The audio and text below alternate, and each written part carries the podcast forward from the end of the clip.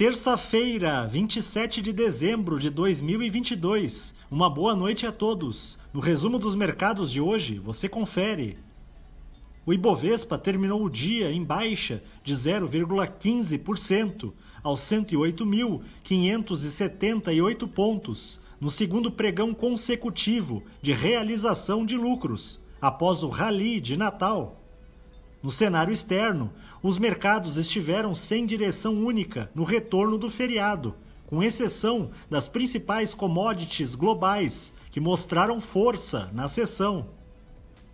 Na ponta positiva, os papéis da Vale, em alta de 2,39%, acompanharam os preços internacionais do minério de ferro, que avançaram em meio às expectativas de avanço da demanda chinesa pela commodity. Na ponta negativa, os papéis da Magazine Luiza, em baixa de 5,26%, recuaram por conta do aumento das preocupações dos investidores com o volume de vendas no varejo brasileiro. O dólar à vista às 17 horas estava cotado a R$ 5,29, em alta de 1,48%. Já no exterior, as bolsas asiáticas fecharam em alta, impulsionadas por nova decisão do governo central da China, que relaxou ainda mais as medidas adotadas no país para frear o contágio por coronavírus.